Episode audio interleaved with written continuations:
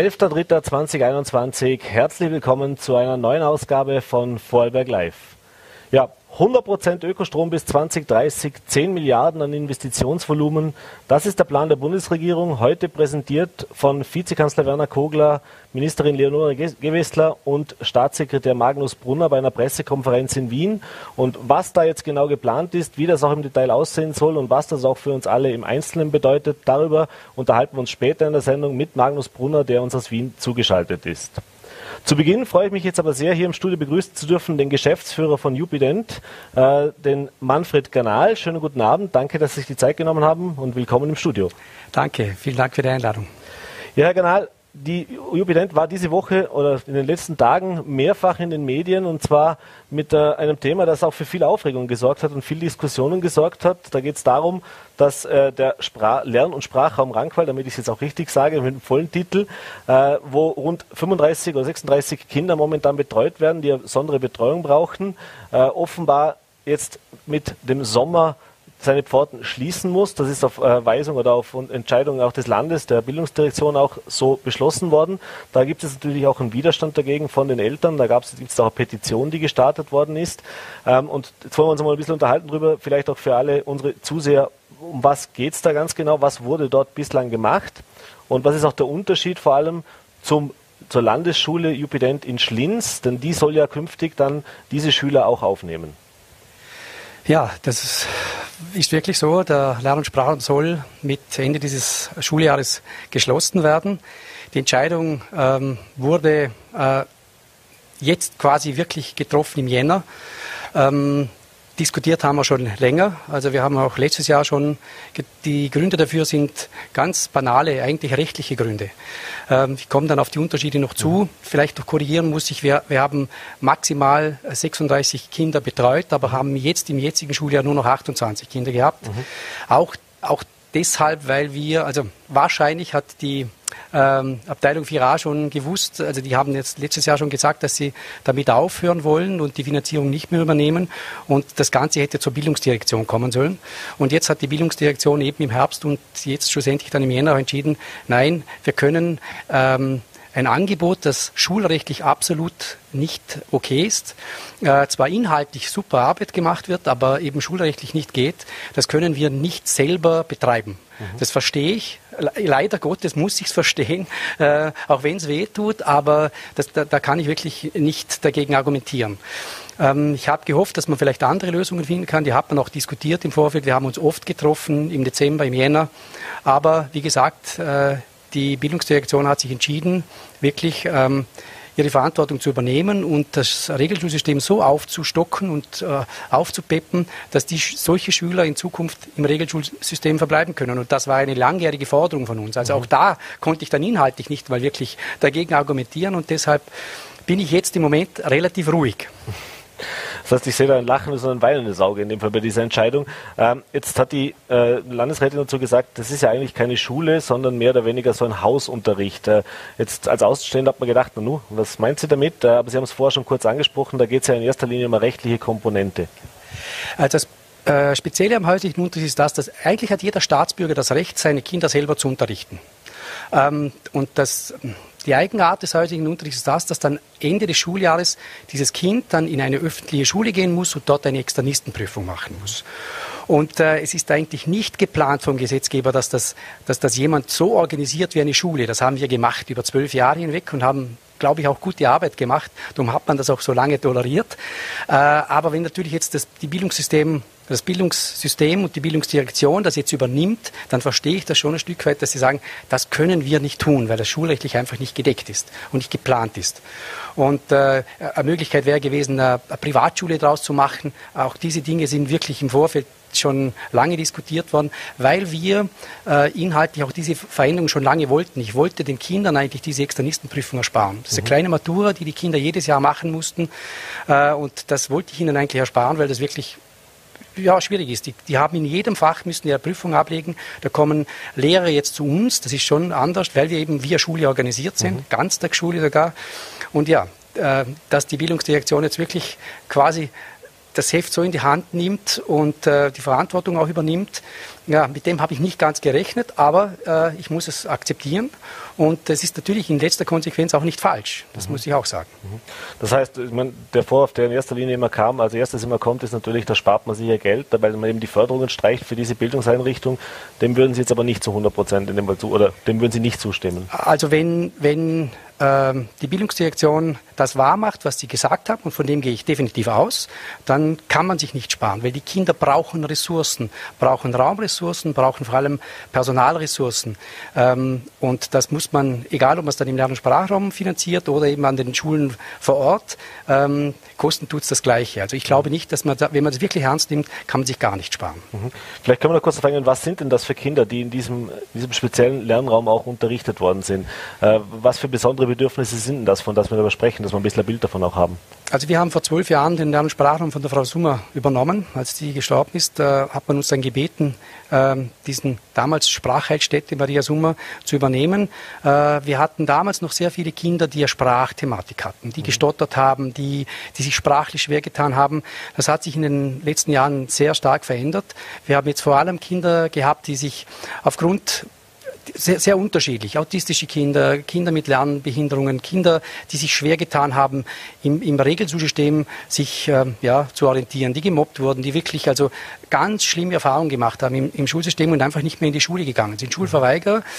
Äh, und äh, ja, wir haben äh, ein Umfeld geschaffen mit sehr kleinen Klassen. Wir hatten wirklich optimale, tolle Rahmenbedingungen, das muss man sagen, bis auf die rechtlichen, die waren mhm. nicht optimal, die wollte man ja verändern.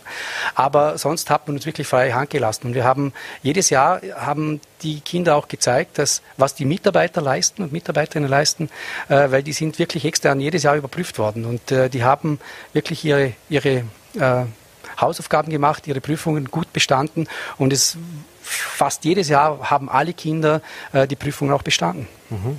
Bevor wir jetzt noch auf die Mitarbeiter kommen, denn die betrifft das natürlich in erster Linie neben den Schülern am meisten, äh, kommen wir vielleicht so kurz zur Schule, eben zur Landesschule dann, weil Sie gesagt haben, es sind kleine Gruppen, das ist natürlich ein besonderer Unterricht. Jetzt ist die Landesschule natürlich auch ein Raum, in dem, in dem gewisse Fördermaßnahmen natürlich auch möglich sind. Aber ist das möglich tatsächlich, äh, dass das dann, sage ich jetzt mal, gewährleistet werden kann, dass das gleich qualitativ gleichwertige Betreuung dann dort auch ist, wenn es dann doch größere Verbände sind oder wenn das eben doch, sind doch andere Schulen. Anderes Schulsystem. Also die Landesschule hat natürlich auch, ist ja Sonderschule, äh, auch besondere Rahmenbedingungen gegenüber einer Regelschule. Ähm, das Besondere an den Landesschulen und an den Sonderschulen insgesamt war auch, dass ähm, das muss ich jetzt sagen, die Bildungsdirektion ist konsequent. Also man hat in, in den vergangenen Jahren auch immer wieder Schülerinnen und Schüler der Mittel- und Volksschule in den Sonderschulen betreut. Und zwar nach dem Lehrplan der Mittel- und Volksschule. Also keine Sonderschüler daraus mhm. gemacht. Das ist fachlich und inhaltlich und auch menschlich vollkommen richtig, aber schulrechtlich nicht erlaubt.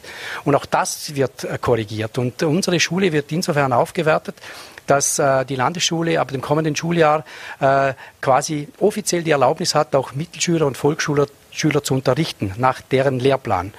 Und äh, natürlich heißt das auch Personal, heißt natürlich auch, wenn Sie Kinder aus dem Lern- und Sprachraum aufnehmen, dass, sie, dass die nicht in die bestehenden Klassenverbände automatisch integriert werden. Kann schon sein, dass ein Kind das schafft, aber da, da, wird man jetzt sehr individuelle Lösungen finden müssen. Und wir sind jetzt gerade am Anfang, wir haben heute den ersten Elternabend, werden mit den Eltern mit jedem Einzelnen sprechen, aussondieren, ausloten, was geht, was wünschen sie sich und dann werden wir versuchen, das wirklich äh, auch umzusetzen. Es wird äh, äh, Arbeit, aber wie gesagt, es muss uns gelingen. Ich sehe schon, da ist Kampfeswille auch da, dass das funktioniert.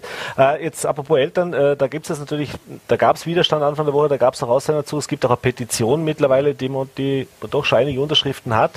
Äh, Sie haben es gesagt, heute Abend jetzt gleich im Anschluss fahren Sie zu dieser Veranstaltung mit den betroffenen Eltern auch. Äh, wie ist denn die Stimmungslage und wie, wie optimistisch sind Sie auch, dass man jetzt da trotzdem äh, Sorgen und Nöte ausräumen kann? Also erstens mal möchte ich den Eltern wirklich gratulieren. Die haben einen unglaublich tollen Weg gewählt, sich auch ähm, äh, ja, Gehör zu verschaffen auf eine Art, die ich wirklich unterstützen kann. Äh, die haben nicht nur hineingeschrien und geschimpft, sondern die haben gesagt, was sie für Sorgen haben. Und das ist mehr als berechtigt, glaube ich. Und das hat auch jeder verstanden. Also ich habe ja auch mit der Bildungsdirektion gesprochen und auch mit den Landesrätinnen. Das versteht man schon. Und das muss man auch ernst nehmen. Und jetzt liegt es eben an uns, gute Lösungen zu finden. Und ob ich wirklich dann in jedem Fall genau alles zu 100 Prozent erfüllen kann, ja, das kann ich nicht versprechen, aber ich kann versprechen, dass wir uns ganz fest bemühen werden. Die Bildungsdirektion, meine Mitarbeiterinnen und ich auch. Mhm. Letzte Frage noch kurz, die Mitarbeiter ist nämlich auch so ein Thema. Es sind über 20 Lehrkräfte, die da jetzt äh, in den letzten Jahren die Arbeit gemacht haben. Äh, was passiert denn mit denen? Im Moment äh, sind 16 Mitarbeiterinnen, die betroffen sind. Ähm, auch für die gilt es, gute Lösungen zu finden.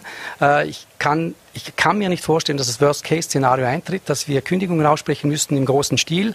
Es kann schon die eine oder andere dabei sein. Ich glaube nicht, dass äh, jemand arbeitslos wird. Das glaube ich nicht, weil auch die Bildungsdirektion sie schon wirklich motiviert hat und gesagt hat, bitte bewerbt euch bei uns. Wir brauchen euch. Wir, also die Kinder brauchen euch. Wir brauchen euch im Bildungssystem. Ich habe wirklich extrem tolle Mitarbeiterinnen und Mitarbeiter dort, die unglaubliche Arbeit geleistet haben. Und äh, die eine oder andere äh, kann ich dann vielleicht auch im Jubiläum gebrauchen, weil ich würde sie alle natürlich übernehmen, aber wie gesagt, ich habe im Moment Gott sei Dank nicht 16 vakante Stellen offen. Aber wie gesagt, äh, ich bin auch hier zuversichtlich, dass wir gute Lösungen für sie finden werden. Ist man da auch im Austausch mit der Bildungsdirektion, weil ich meine, Lehrer sind grundsätzlich ein Thema ja in, in Vorarlberg und ich nehme an, Sonderpädagogen nochmal mehr gefragt. Genau. Für, für mich ist es insgesamt äh, wird ein spannendes äh, Thema, weil dass die Schule in Zukunft nicht nur Schule sein wird, wo Wissen vermittelt wird, sondern wo auch äh, die Kinder vielleicht ganztags betreut werden, wo es äh, auch andere Berufsarten braucht, Sozialpädagogen, Sozialarbeiter, Behindertenbetreuer, egal wie. Und die müssen im Team danach ähm, an einen Rahmen schaffen, dass diese Kinder dann auch wirklich den Schulerfolg haben und auch, wie gesagt, betreut werden. Schule ist ein, ein, ein, ein Thema, das äh, weiter gesehen werden muss als nur das äh, Vermitteln von Wissen. Mhm. Herr Ganal, ich bedanke mich für den Besuch im Studio. Ich glaube, man hat jetzt einen Einblick bekommen, dass Sie nicht ganz kampflos äh, sich da ergeben haben und auch das Positive mitnehmen wollen und, und, sicher auch dahinter sein werden, dass das zu einer guten Lösung kommt. Äh, danke nochmal für den Besuch im Studio. Alles Gute und vor allem gesund bleiben. Danke, das wünsche ich auch. Und klar, es braucht ein gewisses Engagement, um diese, um sich für diese Kinder einzusetzen. Ich glaube, Kampf wäre vielleicht das falsche Wort. Ich möchte wirklich engagiert an guten Lösungen arbeiten und bin aber überzeugt, dass auch die Bildungsdirektion das will. Und in dem Sinn, glaube ich, wäre eigentlich alles angerichtet, wirklich gute Lösungen zu finden. Diesem danke für die Einladung und schöne Zeit und gesund bleiben. Danke sehr. Ja, und jetzt machen wir gleich weiter mit dem Staatssekretär Magnus Brunner, der uns live aus Wien zugeschaltet ist. Ja, schönen guten Abend, Herr Staatssekretär Brunner. Schöne Grüße nach Wien. Vielen Dank, dass Sie sich die Zeit genommen haben. Danke für die Einladung. Schöne Grüße nach Vorarlberg. Ja, Herr Brunner, jetzt haben wir heute Mittag eine Pressekonferenz gesehen. Äh, der Vizekanzler gemeinsam mit der Umweltministerin Gewessler und Ihnen hat heute ein sehr, sehr umfangreiches Paket, was die Energieautonomie anbelangt, äh, präsentiert. Äh, da ist einiges, was da jetzt in der Schublade liegt. Einiges, was jetzt da geplant ist in den nächsten neun Jahren, weil bis 2030 soll das tatsächlich zur Umsetzung kommen. Klar, muss es jetzt zuerst noch durch den Nationalrat, muss es zuerst noch beschlossen werden, aber da ist äh, doch einiges, was da jetzt tatsächlich geplant ist und vielleicht wollen wir darüber jetzt auch kurz uns unterhalten, nochmal im Detail drauf eingehen. Äh, Energieautonomie für Österreich. Ähm, wie soll denn das genau aussehen? Wie muss man sich das vorstellen? Was sind da so vielleicht die drei, vier Kernpunkte an diesem ganzen äh, Paket? Ja, ähm, also prinzipiell ist unser Ziel ja schon im, ähm, im Regierungsprogramm gewesen, dass wir 100 Prozent äh, erneuerbaren Strom bis 2030 ähm, herbringen. Das heißt also 100 Prozent Strom aus Österreich für Österreich. Das Erneuerbaren Ausbaugesetz heißt auch, dass wir den Klimaschutz, die Energiepolitik, die Energiewende besser und innovativer äh, machen möchten. Und es ist das Erneuerbaren Ausbaugesetz, das wir heute auf den Weg gebracht haben, äh, eines der größten Energiepakete der letzten Jahrzehnte eigentlich. Und nicht nur das, es ist aus meiner Sicht auch ein riesen Investitionspaket in die Wirtschaft, in den Wirtschaftsstandort. Es profitiert vom, vom Elektriker über den Installateur ähm, im ländlichen Raum gerade, was für Freiberg auch wichtig ist, ähm, jeder davon. Und es sind äh, milliardenschwere Investitionen, die wir hier in den nächsten zehn Jahren auf den Weg bringen. Mhm. Bevor wir jetzt ins Detail gehen, was das genau alles beinhaltet, vielleicht ein, äh, eingehen oder am Anfang, damit ich es jetzt rausbringe, am Anfang noch äh, die Frage, äh, was heißt denn das? Also 100% sauberer Strom aus Österreich. Ist das dann auch, dass wir eine Stromautonomie anstreben? Also sprich auch nicht mehr darauf angewiesen sind auf Strom aus dem Ausland? Denn das ist ja momentan auch noch das Thema, woher kommt der Strom aus dem Ausland? In Österreich sind wir da ja schon bisher auf einem guten Weg. Gerade Vorarlberg ist da natürlich einer der Vorreiter, was das anbelangt. Äh, aber nichtsdestotrotz, der Energiebedarf steigt jährlich, jährlich und wir müssen nach wie vor natürlich Strom zukaufen bzw. aus dem Ausland einkaufen. Und da ist natürlich nicht alles so sauber, wie es bislang jetzt eben hier auch in Österreich geplant ist.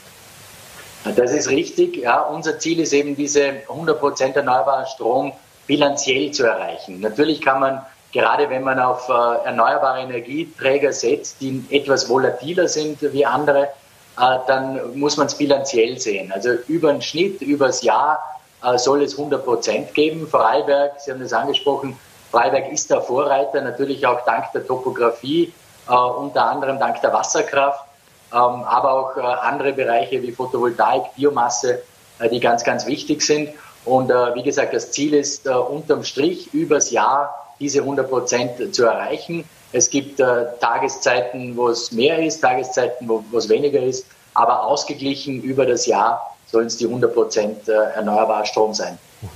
Jetzt ist natürlich das eine, was die großen Strombetreiber und Stromlieferanten auch machen, also sprich mit den Kraftwerken, eben hier in Vorarlberg die Illwerke VKW mit ihren Speierkraftwerken und so weiter. Aber in diesem Paket, das Sie jetzt heute auch präsentiert haben, ist ja ganz viel dabei, was jeder einzelne Österreicher und jede einzelne Österreicherin eigentlich machen kann. Das heißt, dieser sehr, sehr kleinmaschiges Netz, das da aufgebaut werden soll. Fangen wir da vielleicht mal mit den ersten Themen an, das jetzt, schon aktuell natürlich auch viele nutzen. Das ist die Photovoltaik, auch der, die erneuerbare Energie durch Sonnenenergie, Kollektoren. Das ist ja was, was in den letzten Jahren schon geboomt hat. Äh, aber da wollen Sie ja auch noch mal eins draufsetzen. Nicht nur, dass es eben auch weitere Förderungen geben soll, sondern das soll ja auch noch dann die Möglichkeit auch geben, wie ich das Ganze dann auch nutze. Genau, also wir haben hier aus meiner Sicht eine sehr innovative Idee, die europaweit auch äh, erstmalig umgesetzt wird, nämlich die Idee der erneuerbaren Energiegemeinschaften. Also in Zukunft kann man mit seinem Nachbarn, seinem Kollegen äh, gemeinsam Strom produzieren und diesen Strom dann auch gemeinsam verwenden. Das soll uns helfen, dass die, das Thema der Energiewende stärker in die Köpfe, in das Bewusstsein der Menschen auch geht, weil wenn wir diese Ziele erreichen möchten, dann geht es nur, wenn jeder mitmacht. Die Bevölkerung mitmacht, die Länder, die Gemeinden, die Wirtschaft mitmacht. Äh, und das ist das Ziel. Also diese erneuerbaren Energiegemeinschaften, äh, gerade im ländlichen Raum, äh, ist das, glaube ich, eine, eine Riesenchance, das Bewusstsein in der Bevölkerung noch weiter bei der Photovoltaik beispielsweise zu stärken. Und ja, wir haben neben den Förderungen eben auch solche innovative Ideen, die wir jetzt versuchen im ERG umzusetzen. Mhm. Jetzt hat die Umweltministerin da ein Beispiel gebracht, das, das ich gerne nochmal eingehen möchte, dass ich das auch wirklich richtig verstanden habe. Sie hat gesagt, es kann dann unter Umständen sein, dass im Elternhaus auf dem Land, sie hat dann eben Ostösterreich gemeint, jetzt mit Niederösterreich, aber ich nehme an, das wird im Westen bei uns dann auch nicht anders sein, da wir auch äh, zum Studieren aus Vorarlberg raus müssen, dass die Studentin dann praktisch in Wien in ihrer Wohnung oder eben auch jetzt der Vorarlberger Student in Innsbruck dann den Strom konsumieren kann bzw. nutzen kann, der in Vorarlberg in seinem Elternhaus produziert worden ist. Jetzt stelle ich mir das als Laie relativ kompliziert vor, wie das dann auch mit der Abrechnung, mit dem ganzen, mit dem ganzen, äh, wie soll ich sagen, was da alles hinter den Kulissen laufen muss, abläuft. Wie soll sowas umgesetzt werden? Gibt es da jetzt in dem Fall auch neue Konzepte, wie man, wie man das Ganze auch abrechnet, wie das Ganze dann auch gezählt werden soll? Ja, das ist äh, technisch für die Energieversorger gar nicht so das Problem. Da sind die Energieversorger äh, sehr, sehr gut aufgestellt. Gerade die Ilwerke VKW äh, ist hier Vorreiter, auch technisch österreichweit äh, und europaweit eigentlich. Das sind die Bürgergemeinschaften, die Sie jetzt angesprochen haben. Ja, da kann man äh, Ökostrom sozusagen auch verwenden, wenn man nicht direkt die Anlage auf dem eigenen Dach hat. Und das andere sind die erneuerbaren Energiegemeinschaften, äh, die eben, wo man gemeinsam äh, Strom produziert, Ökostrom produziert und dann auch vor Ort verwendet. Äh, das sind zwei unterschiedliche Dinge, aber beides sehr innovative neue Ideen. Die Abrechnung, das wird nicht so schwierig sein. Wie gesagt, da sind die Energieversorger sehr gut darauf vorbereitet. Mhm. Neben Photovoltaik gibt es auch das Thema Biogas, das natürlich ein Thema in Österreich ist. Das ist vor allem eben auch viele Landwirte, die darauf setzen, die damit natürlich äh, schon Projekte gestartet haben in den letzten Jahren. Auch da gibt es ja doch einiges äh, an, an, an, Änderungen oder Neuerungen, dass das noch attraktiver werden soll. Denn in der Vergangenheit hat man natürlich auch manchmal kritische Stimmen gehört, dass viele auch gesagt haben, es sind sehr hohe Investitionen. Äh, und ich, ich habe dann auch diese die Energie produziert, aber ich kann damit nicht wirklich was anfangen. Das sind dann Überschüsse, die kann nicht gespeichert werden und so weiter. Äh, aber da geht es ja auch darum, dass jetzt eben auch in der, äh, in der Erstellung solcher Anlagen, habe ich gesehen, da gibt es ja dann deutlich höhere Prämien und auch deutlich länger diese Prämien. Ja, genau. Also, was ganz wichtig ist, äh, gerade für, ähm, auch für bestehende Anlagen, äh, Biomasse, aber auch Biogas, wie Sie angesprochen haben, äh, ganz, ganz wichtig, dass man eine Investitionssicherheit auch hat, äh, damit die Anlagenbetreiber auch wissen, wo es hingeht. Und äh, wir haben hier gerade fürs Biogas äh, ein paar neue Ideen drinnen. Erstens einmal kann der Biogasbetreiber länger noch verstromen, wenn er das möchte. Er hat hier eine Übergangsmöglichkeit für die nächsten Jahre. Aber er bekommt auch eine Investitionsförderung, wenn es ums Umrüsten geht, von einer Verstromungsanlage auf eine Anlage, die dann ins Gasnetz äh, einspeist. Äh, weil das Gasnetz, unser Ziel ist ja, dass das Gasnetz und das Gas insgesamt ja auch grüner wird. Das wird dann der nächste Schritt sein. Aber um hier eine Sicherheit für den Anlagenbetreiber äh, um, um für eine Sicherheit zu sorgen, haben wir hier Übergangsbestimmungen geschaffen, damit äh, die Verstromung äh, für die bestehenden Anlagen auch noch weiterhin möglich ist. Also da sind auch für das Biogas und für die Biomasse einige ganz gute Dinge dabei. Mhm. Und ein dritter Punkt, äh, eigentlich auch ein sehr spannendes Thema, denn es ja nicht nur um die Energiegewinnung geht, sondern da geht es ja dann auch um Antriebsformen, das ist das Thema Wasserstoff, über das diskutiert man auch in den letzten Monaten verstärkt, eben auch als Alternative zum Beispiel beim Fahrzeugen für den Elektroantrieb, aber eben natürlich auch zur Energiegewinnung. Äh, auch da ist es Österreich jetzt, äh, haben Sie jetzt entschieden oder wollen Sie das machen, sagen wir es mal so, äh, dass da deutlich mehr investiert wird und dass das eben auch deutlich rentabler für diejenigen sein soll, die sich mit dieser Thematik, mit dieser Technologie beschäftigen. Ja, das ist, glaube ich, ganz entscheidend, weil ähm, wir müssen, äh, wenn wir diese Ziele erreichen wollen, die wir uns gesetzt haben, 100 Prozent erneuerbarer Strom bis 2030 und, und CO2-Neutralität bis 2040, dann werden wir das mit den derzeitig vorhandenen technologischen Möglichkeiten nur sehr schwer schaffen. Und deswegen äh, setzen wir so stark auf Innovation und da kommt das Wasserstoffthema äh, natürlich ins Spiel. Äh, wir haben hier, das war ein ganz wichtiger Punkt auch für uns als Volkspartei, dass wir 50 äh, Millionen Euro pro Jahr, also 500 Millionen auf die nächsten zehn Jahre zur Verfügung stellen für solche Wasserstoffanlagen, also Elektrolyseanlagen, um erneuerbaren Wasserstoff zu produzieren. Weil Wasserstoff, und wir, wir sehen das in den Gesprächen mit der Wirtschaft, mit der Industrie, ähm, aber auch mit der Wissenschaft, äh, dass Wasserstoff äh, der zukünftige Energieträger ist, einer der wichtigsten ähm, Träger auch in Richtung Energiewende. Und der Wasserstoff ist äh, bei uns in Freiberg, würde man sagen, im Skisport, äh, ist ein klassischer Allrounder. Der kann sehr unterschiedlich äh, eingesetzt werden, beispielsweise in der Industrie, die Föst oder Infineon, zwei Vorzeigeunternehmen in Österreich, setzen sehr stark äh, auf den Wasserstoff. Das ist das eine. Das zweite ist als Speichermöglichkeit neben den grünen Batterien sozusagen der Pumpspeicherkraftwerke, die wir auch noch zusätzlich hier unterstützen in dem Paket, spielt auch hier der Wasserstoff äh, eine wichtige Rolle. Und das Dritte ist, äh, das Sie angesprochen haben, die Mobilität. Äh, da gibt es tolle Projekte im Busbereich, im Bahnbereich, die ÖBB beispielsweise, ähm, weil wir hier auch Technologie offen sein müssen. Es ist nicht jede Technologie für jeden Bereich der richtige in der Mobilität. Es wird wahrscheinlich die Elektromobilität im städtischen Individualverkehr eine größere Rolle spielen, aber es wird der Wasserstoff eine Rolle spielen, wenn es darum geht, längere Strecken zurückzulegen, Schwertransport beispielsweise. Ähm, da wird der Wasserstoff eine Rolle spielen. Also Technologie offen sein und äh, uns die Entwicklungen, die technologischen Entwicklungen offen halten und genau anschauen, weil, wie gesagt, nicht jede Technologie ist für jeden Einsatzbereich gut. Mhm. Das ist ein Thema, das natürlich viele beschäftigt. Die Frage jetzt ist schön, dass wenn man Investitionen tätigt und wenn man das fördert und, und auch forciert. Das andere Thema ist natürlich, was habe ich am Ende des Monats auf meiner Stromrechnung stehen? Wir wissen alle, wenn man jetzt momentan sich dazu entscheidet, zum Beispiel CO2-neutral Strom zu beziehen, dann ist das meistens mit höheren Kosten verbunden. Das heißt, äh, das wirkt sich dann natürlich auch aufs Geldbörserl aus jeden Monat. Äh, wie will man denn dem entgegenwirken oder beziehungsweise mit was rechnet man da auch?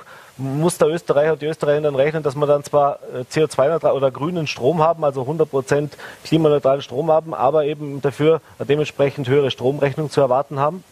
Naja, es ist äh, ganz wichtig zu sagen, dass wir diesen, diese eine Milliarde äh, pro Jahr als Deckel festgeschrieben haben. Das heißt, mehr darf, äh, darf es nicht kosten.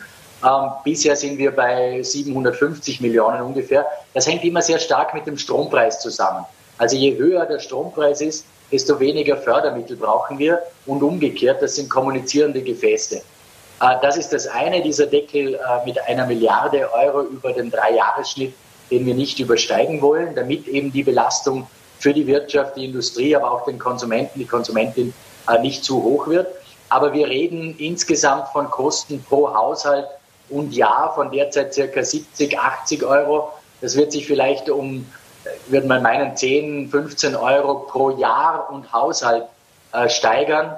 Aber das ist es dann. Und äh, die meisten Projekte haben ja auch eine gewisse Vorlaufzeit. Also das ist nicht gleich spürbar. Wenn ich an ein Wasserkraftwerk denke oder an einen Windpark im Osten denke, äh, dann dauert es ja, bis das mal in, in Betrieb geht auch. Und es fallen alte Anlagen aus dem Fördersystem raus, die vielleicht etwas teurer waren. Also am Schluss, glaube ich, ist die zusätzliche Belastung ähm, nicht so groß. Ähm, natürlich kostet die Energiewende was, so ehrlich muss man sein. Es gibt es nicht zum Nulltarif, aber äh, erstens einmal soll dieses System und dieses Erneuerbaren Ausbaugesetz dazu beitragen, dass, äh, dass es effizienter wird, dass wir mehr Ökostrom aus jedem Fördereuro herausbekommen. Weil wenn wir die Ziele erreichen wollen, die wir uns gesetzt haben, dann brauchen wir jede Kilowattstunde an erneuerbarem Strom. Ähm, also transparenter wollen wir sein, wir wollen auch marktnäher sein. Es gibt äh, einige marktnahe äh, Elemente, Ausschreibungen beispielsweise im großen Biomasse oder im großen Photovoltaikbereich. Also da sind einige äh, Modelle auch dabei, wie das Fördersystem effektiver und effizienter wird und wir eben mehr Ökostrom aus jedem Fördereuro auch herausbekommen. Mhm. Und ich glaube, ich habe auch gehört in der Pressekonferenz, dass es ja auch eine soziale Staffelung geben wird, beziehungsweise dass man sich das sehr genau ansieht. Äh, die Ministerin hat gesagt, es gibt die Idee, dass man es macht, ähnlich wie bei der GIS-Befreiung zum Beispiel, also dass gewisse niedere Einkommen dementsprechend höher gestützt werden bei dieser bei diesem Strom. Genau so ist es. Also wir haben einige soziale Komponenten dabei und äh, alle, die von der GIS befreit sind, äh, aus sozialen Gründen, werden auch äh, von äh, Ökostrombeiträgen bzw. von Pauschalen äh, befreit. Ja, da gibt es soziale Komponenten dabei, damit damit diejenigen, die es brauchen, auch nicht zusätzlich belastet werden. Mhm. Zum Abschluss kommen wir noch, jetzt haben wir ein großes Projekt, wie wir sauberen Strom produzieren, wie wir auch deutlich mehr Strom produzieren wollen. Ich glaube, 50 Prozent mehr, als wir das heute machen, ist, ist so das Ziel gewesen, was ich gehört habe. Oder korrigieren Sie mich, wenn ich es falsch gesagt habe, aber das ist ja, wir, wir kommen von, also wir sind derzeit in Österreich, eben wir, wir haben ja den Vorteil, dass wir topografisch ganz gut liegen mit unserer Wasserkraft, äh, beispielsweise gerade im Westen Österreichs. Wir liegen bei gut 70 Prozent äh, erneuerbarem Strom und wollen eben auf die 100 Prozent raufgehen. Mhm. Also gut ein Drittel mehr in dem Fall. Also, ja. ähm, aber nichtsdestotrotz geht es natürlich auch um den Verbrauch. Der Verbrauch steigt natürlich von Jahr zu Jahr auch mit dem Umstieg der Mobilität. Ähm, Gibt es parallel dazu jetzt auch Bestrebungen in Ihrem Ministerium, dass man sagt, wir müssen natürlich auch dahin sehen, es nützt uns nichts, wenn wir mehr Strom produzieren, aber die, die Steigerungsraten jedes Jahr natürlich noch viel höher sind? Das ist ein ganz entscheidendes Thema, das Sie hier ansprechen, äh, die Energieeffizienz. Und ja, wir arbeiten an einem Energieeffizienzgesetz. Äh, das letzte ist ausgelaufen und äh, wir müssen da eine Nachfolgeregelung finden. Da arbeiten wir daran, weil ja, es muss Strom auch eingespart werden.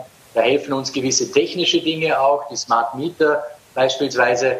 Ähm, aber da müssen wir noch einen Schritt weitergehen und da arbeiten wir an äh, einem Energieeffizienzgesetz, das wir im Laufe dieses Jahres noch vorlegen möchten. Herr Staatssekretär, ich bedanke mich für diesen Einblick in dieses neue, spannende Projekt, das uns die nächsten Jahre begleiten wird. Vielen Dank, dass Sie die Zeit genommen haben. Liebe Grüße nach Wien und vor allem gesund bleiben. Gesund bleiben ebenfalls. Vielen Dank für die Einladung und äh, bis bald in Vorarlberg. Ja, meine Damen und Herren, und dieses Gespräch mussten wir aus Termingründen am Nachmittag aufzeichnen. Das war es jetzt auch wieder mit der heutigen Ausgabe von Vorarlberg Live. Ich bedanke mich fürs Dabeisein. Ich hoffe, es hat Ihnen gefallen und wir sehen uns dann, wenn Sie möchten, morgen wieder 17 Uhr bei einer neuen Ausgabe von Vorarlberg Live.